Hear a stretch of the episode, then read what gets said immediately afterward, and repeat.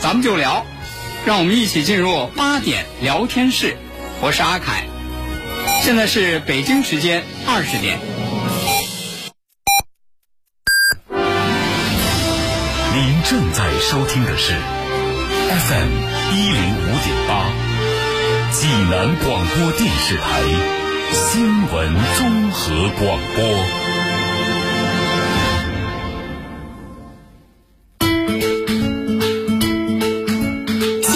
每天发生，视角各不相同，同样的新闻，来听不一样的说法。每天晚上八点，欢迎收听八点聊天室。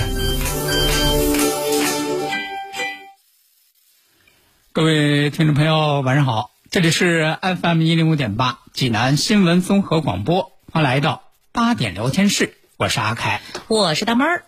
那在这个最近这两天啊，嗯，网上有一个这个视频啊，有一个视频呢，就是什么视频呢？一个一个一个有这个四川泸州口音的这么一个女子，嗯在网上发的一个视频，发这视频就是让大家听了之后啊，觉得说，哟，挺恐慌。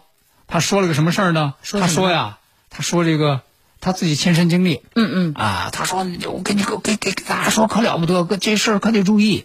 说是他在一个那个广场啊逛街的时候，说我在这儿逛街，说那个我就那个突然看到啊，突然看到我那个邻居了，说这看到邻居说，这个我这个邻居啊坐在一个石头上，坐在一个石头上看那样啊，哎呦，就像昏死过去一样。然后旁边还有人扶着他。这是怎么了？对呀，我说我一看说怎么回事？这邻居平常好好的，也没听说过说有这病有那病啊。是不是突发什么疾病啊？哎，说结果过一会儿说有一个打扫卫生的就过来了，打扫卫生的说啊说，哎呦，我给你们说哈，要走在这个大街上啊，有人要给你送口罩啊，这可不是个好事儿。为什么呀？说你看刚才那人了吗？啊这就是口罩上啊给喷了迷药了。我的天哪，太吓人了这！一下真是让人给迷过去了，你看现在可以说口罩啊，比咱的手机都重要，啊！对吧？而且这你们知道知道吧？这这都是团伙作案，已经有好几个人受害了。不是，关键听他说的那么吓人啊！但是这个事情是真的吗？对呀、说你说这事儿是真是假？但是我觉得你看啊，别管他再怎么夸张，咱稍微有一点这个常识啊，也知道这是胡说八道。因为什么？你在此之前，在网上就类似这样的谣言传了很多了，是类似什么什么，哎呦一拍你就让你昏过去啊，是吧？什么什么用用个什么东西给你什么，让你一闻你就迷了。哎，说过这样的类事情，似这样，其实网上都做过很多的这样的辟谣了，说根本就没有，哪有啊？现在没有这样的东西，说一下就能让人这样的。那么，如果咱要是具备这方面的知识，多了解，咱知道这肯定这是胡说八道。但是呢，有一些网友看了之后，也是啊，说哟，说这事儿说的和真的一样，这个到底是真是假？要万一这样，这多危险！嗯，于是呢，就有这个细心的网友就把这个视频呢就转发给四川泸州的警方，请求来核实这个事儿。那么警方接到这个群众的举报之后，很快这就进行调查，把这事儿调查清楚了，怎么着吧？就找到了这个视发视频的这个女子。嗯，这一找了之后一了解，造谣，果不其然是造谣。造谣吧？然后人家民警说说，好不好的这个女子闲着没事儿，这造谣干嘛呢？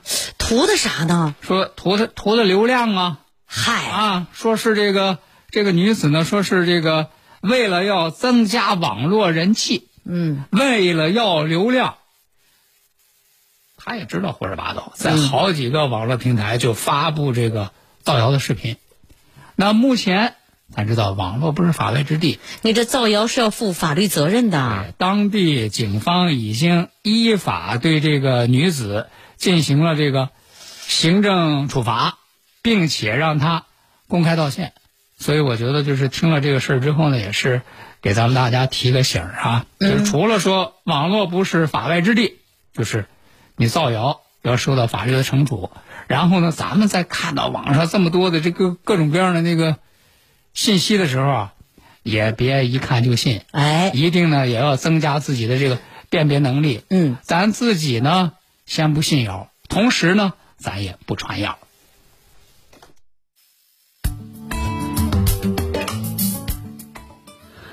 那接下来呢，咱们再来给大家说一说，九月二十四号，这是咱们济南战役胜利七十四周年的纪念日。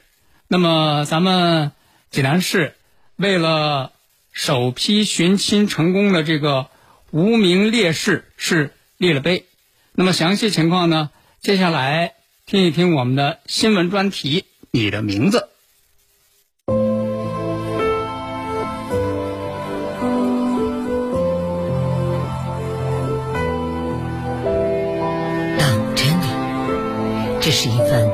跨越七十四年的深情。我要能开一次这真人，我强不到想。找到你，相信血脉可以创造奇迹。七十多年来，特别想念他吧。我的爸爸走的时间都叫他的乳名儿，你在哪了？守护你，是你给我信仰的力量。为烈士寻亲是永远还不上的感情账。各级退役军人部门常态化的为烈士寻亲，让更多的烈士回到家。让无名者有名，帮英雄找到家人。你的名字让生命更有意义。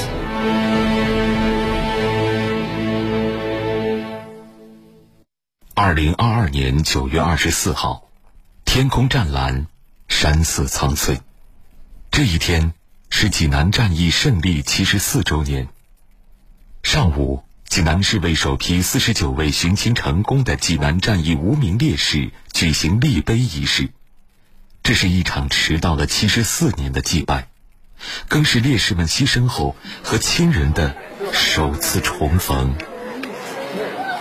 哥哥，我是你这家事儿头皮的老三，今天有我和五弟代表咱全家二十四口给你立碑墓志。咱全家人现在也过上了好日子，国家没有忘记你。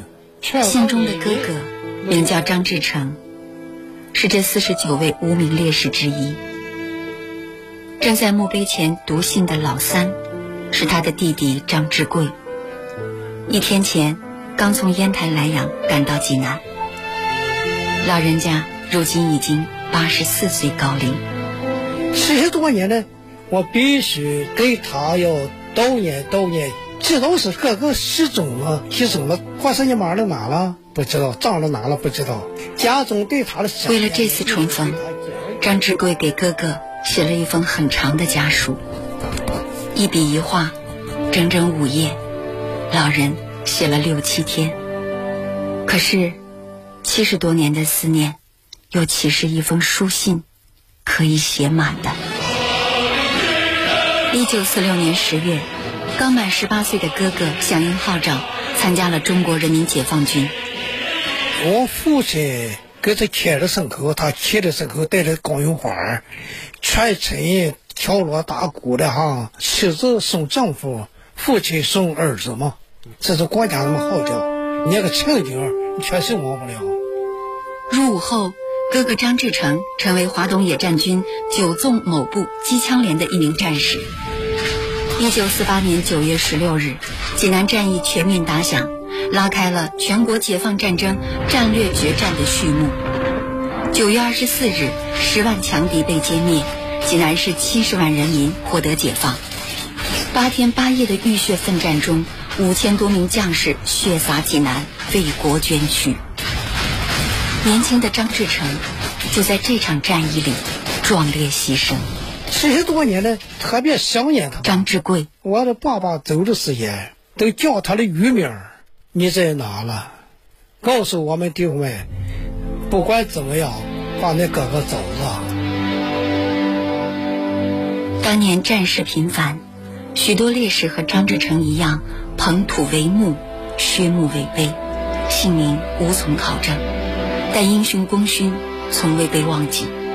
为了让烈士早日回家，早在1998年，济南革命烈士陵园就成立寻亲小组，开通了全国第一部烈士寻亲热线。受限于当时的技术条件，不少烈士还是无法被找到。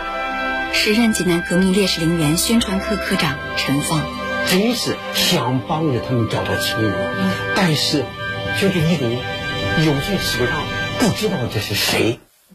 带着这份遗憾，陈放这一代寻亲人如今基本都已退休，但寻亲的接力棒一直传了下去。二零二一年一月二十八日，济南市退役军人事务局对济南革命烈士陵园进行提升改造，并将市区周边散葬烈士集中迁葬。在公安部门工作多年的济南市退役军人事务局局长韩延才，当即意识到，这是利用 DNA 技术为烈士寻亲的绝佳机会。终于有了机会为他们找到家人，这个机会是不能错过的。一旦盖棺了，那就是麻烦了。我们一刻也不能等。一场和时间的赛跑立即开始，但烈士毕竟已经牺牲七十多年，能否从遗骸中成功提取 DNA，他的心里也没底。于是便找到了济南市公安局物证鉴定处 DNA 检验室主任陆俊雷。经过反复商讨，他们决定尝试从无名烈士的牙齿中提取 DNA。陆俊雷。陈年检材里边，牙齿保存的 DNA 啊，相对还是比较好的，因为牙釉质它比较坚硬，在地下埋藏十几年、二十年，甚至几十年以上，它仍然可能会完整的把 DNA 保存在牙髓里边。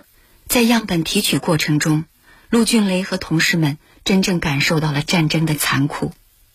八百多座无名烈士墓中，就有一百零五座没有遗骸，只能看到帽徽、镜子、子弹等遗物。大家在尽可能不破坏烈士遗骸的情况下，小心翼翼地提取无名烈士的检测样本。我们也是经过了多次实验，然后才真正的把烈士的这些遗骸的牙齿用于检验。我们这也是在现场挑拣一些能够相对比较保存完整，根据我们经验能够提到 DNA 的那些建材。从七十多年前的牙齿中提取到残存在牙髓腔中的微量 DNA。要经历十分复杂的步骤：清洗、酒精浸泡、紫外线消毒、晾干，放在裂解液中反复加试剂，扩增测序。任何一个环节出现偏差，检测就会功亏一篑。终于，一组神秘的图谱数字出现了。经过 DNA 信息比对，结合济南战役牺牲烈士英名录等档案资料。济南革命烈士陵园陈列科负责人周光涛和同事找出了大体的寻亲方位。这是济南战役牺牲的，你看这个对不上，对不上。还有一个是叫于在霄，他是找不着了。二零二一年九月，工作人员踏上了寻亲的旅途。这一次，他们去往的是海阳市刘格庄镇河崖村，要寻找的就是这位叫。于在霄的烈士，他们找到了这个村的村支书。于在霄是哪一家？呃，是于凤明他爹。有于在霄是吧？有。哦，啊，找着了。几百公里之外的济南，为这件事情忙碌了几个月的陆俊雷，在第一时间听到了这个喜讯，找到了牙齿主人的名字，难掩内心的激动。我心里也是非常激动和自豪的。咱们现在的生活。是这些先辈们用鲜血给我们打下来的。他们牺牲的时候，好多都才十七八岁，正好大好年华的时候。我现在做这个也是让他们找到家，找到归宿。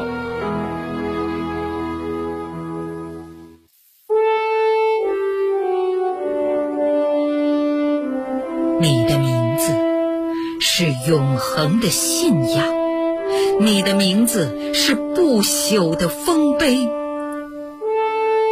时间知道你的名字，我们记得你的名字，你的名字写进大地，融入山河。广播专题《你的名字》正在播出。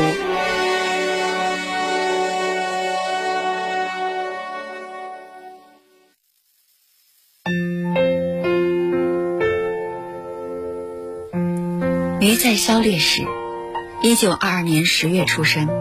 一九四七年夏天，二十五岁的他还没有来得及好好和家人说一声再见，就参加了革命，成为华东野战军九纵二十五师七十五团一营的一名战士。这些往事，年近八旬的于凤鸣从小到大不知道听母亲讲了多少遍。我父亲带领组织事业。和我母亲告别离别，就是一句话：我的心脏病，我得走了。因为我母亲那时已经怀孕了，我命运好生了，非常起劲。说我父亲怕我母亲扯他的腿，不让他走，简单来讲做了一个告别。我母亲匆忙之下找出一个小白瓜，叫我父亲带着走了。于在霄离家参军的时候，儿子于凤鸣只有三岁。两个月后，他的女儿出生，而那次简单的告别。也成为一家人的永别。济南战役后，父亲彻底失去了音信。一九五八年八月，母亲等来了一张烈士证明。哎呀，哭呀！咱就哭了四句话呀，就是不能我了。我母亲病了以后，自己也讲，不知道我父亲坐落在哪了。他的希望千方百计的找到我父亲，查一查他到底在哪了。于凤鸣说：“母亲一生要强，一直没有改嫁，一个人把她和妹妹拉扯大。受限于当时的技术条件，母亲寻找父亲的愿望一直没有实现，带着遗憾离开了人世。这些年，母亲的遗愿成为了全家人的一件心事。终于有了父亲的消息，于凤鸣的第一反应是要分享给母亲。”装了第一件的以后，我就赶快上分享，给我母亲报了这个事儿，就是叫我母亲知道这个事儿。在济南战役胜利七十四周年之际，于凤鸣受邀来济南参加父亲的庶民立碑仪式。在父亲的墓碑前，他小心翼翼地从怀里取出装着母亲坟前黄土的红布包，颤巍巍打开。洒到了父亲的身边。啊！我我我不是一块来了，你这一天就太虚了。我这次把我的儿子、儿媳妇、闺女带过来，告诉我父亲，叫我父亲放心，我们现在生活都很好。于在霄烈士的孙女于萍。在这里虽然是一个墓碑，但是找到了那种亲情。政府组织这个活动，除了给我们说是工作生活中的一种鼓励以外，我们这个家庭这个亲情更凝聚在一起了。我们的下一代都应该去继续发扬，把烈士的精神永远的传承下去，永远的学习下去。七十多年的等待，七十八岁的于富明终于找到了父亲，八十四岁的张志贵也找到了哥哥。在这次济南市为首批四十九位寻亲成功的济南战役无名烈士立碑仪式上，很多烈士的亲属都跨越千山万水来到济南，见到了他们的亲人。无名烈士变有名，不只是把名字刻在墓碑上，更是深深刻进了每一个人的心中。济南市民心安。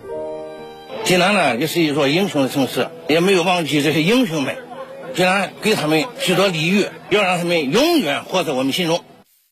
在几百公里外的海洋市社会福利中心，九十五岁高龄的张淑清，在家人的陪同下观看了立碑仪式的直播。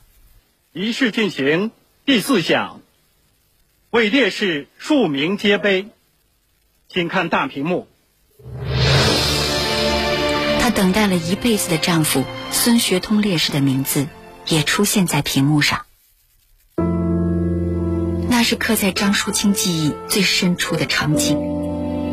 一九四七年农历六月初五，新婚九个月的丈夫参军，成为华东野战军九纵供给部警卫连的一名战士。一次离别，成为一生的离伤。十年后。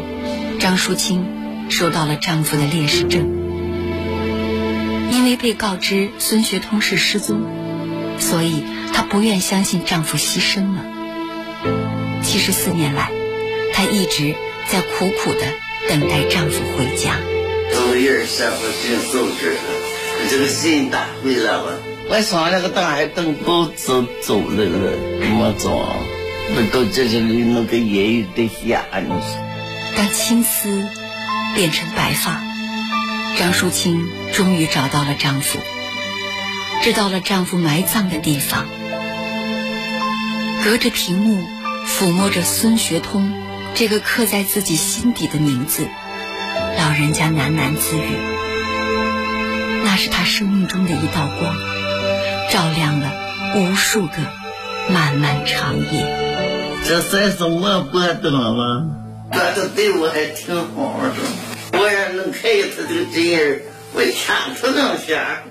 孙学通的侄子孙乐荣。我父亲已经没了二十年，还算是了了我父亲这个心愿。我也代表家属感谢咱济南市政府的领导。实际上，等我这个四叔，等他一辈子等到七十。他们不是没名，他们的名字应该闪耀在中华民族的史册。据不完全统计，我国有烈士两千万。其中登记在册的烈士一百九十六万，更多的是无名烈士。党的十八大以来，党和国家高度重视烈士褒扬纪念工作，专门组建成立了退役军人事务部。习近平总书记先后作出了一系列重要指示和批示，为新时代英雄烈士褒扬工作指明了方向，提供了根本遵循。自二零二一年以来，济南市在全国率先运用新型 DNA 技术，大规模的为无名烈士寻亲。五次出征，奔赴十四市七十多个村镇，行程两万多公里，为四十九位无名烈士找回姓名。济南市退役军人事务局一级调研员李小文。济南解放至今已有七十四年，烈士的遗属年龄都偏大，后代呃越来越少，甚至有的烈士没有任何的亲人，为烈士寻亲工作成为当前一项与时间赛跑、抢救性的工作。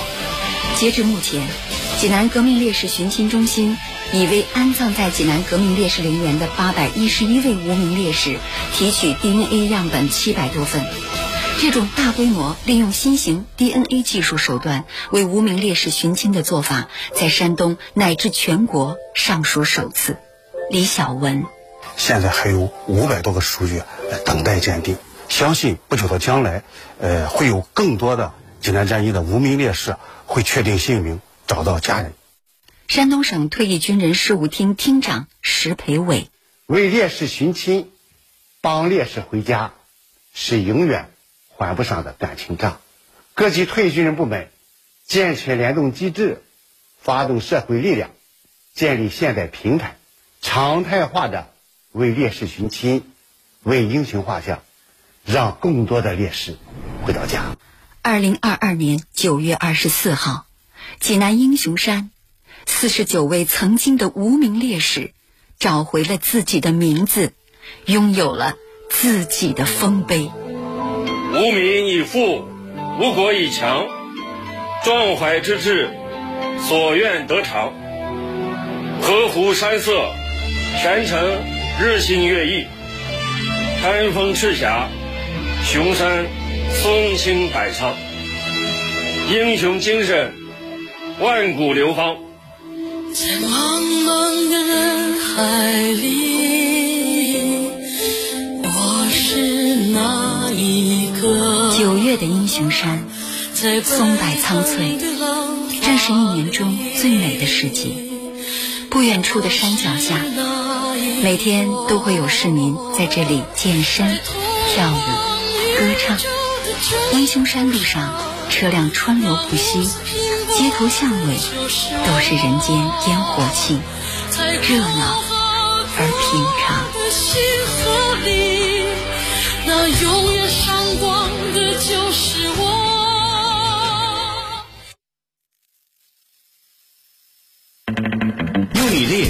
发现，用我的声音来传播。FM 一零五点八，济南新闻综合广播有奖新闻热线，六七八九幺零六六，期待您的关注。FM 一零五点八，济南广播电视台新闻综合广播。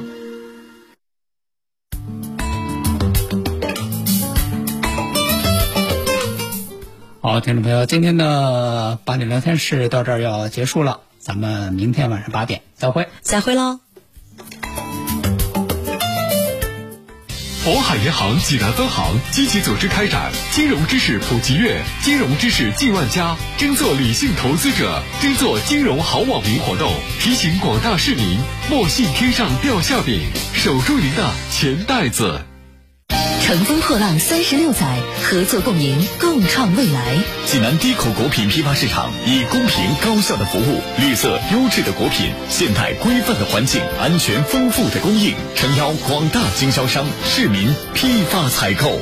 治疗疾病必须寻其根、治其本，方可实现标本兼治、全面康复。济南新闻频率每天早上五点三十分至六点，由中医膏方滋补疗法的核心用药皇氏复方滋补力高独家赞助的《全程总动员》栏目，将与大家追溯疾病本源，解析皇氏滋补力高治病康病密码。栏目热线零五三幺八六八零幺幺幺八八六八零幺幺幺八。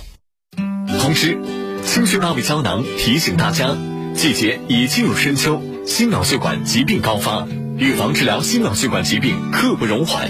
清血八味胶囊大型优惠活动开始了，截止到九月三十号，截止到九月三十号，详情请拨打清血八味胶囊全天咨询订购电话零五三幺八六幺零零三幺八八六幺零零三幺八零五三幺八六幺零零三幺八。我是你的双手，可你却忽视我太久。我为你创造美好，我更能成为你抵抗病毒的屏障。只需要你足够的关注。请认真洗手，为我扫清病毒隐患。请牢记正确洗手方法，这是最简单却最有效的武器。防控无小事，从认真洗手开始，守护健康防线，你我共同铸造。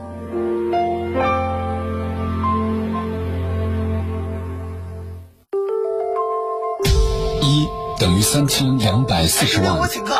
如果每人浪费一粒米，三千二百四十万斤米是一年下来的积累。二等于一千七百万。数据显示，一千七百万吨是我国每年的餐饮食物浪费量。在粮食生产、流通、加工和消费环节损失的粮食，相当于两亿多人的口粮。三等于十三亿。全球每年约三分之一粮食被损耗和浪费，总量约每年十三亿吨。每一个小加起来都很大。敬畏粮食，尊重劳动。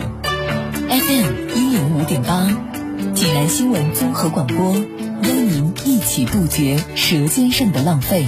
今天起，让节约粮食成为一种习惯。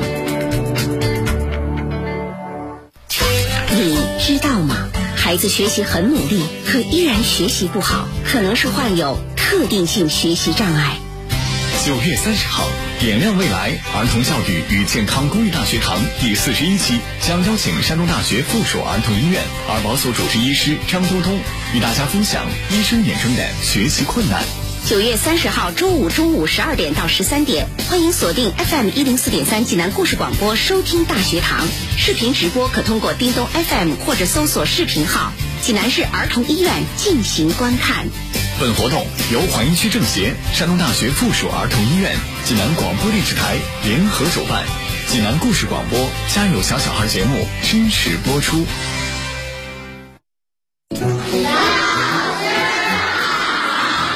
同学们，区区一节纽扣电池就能污染六十万升水，放纵它的后果不是放电，而是放毒。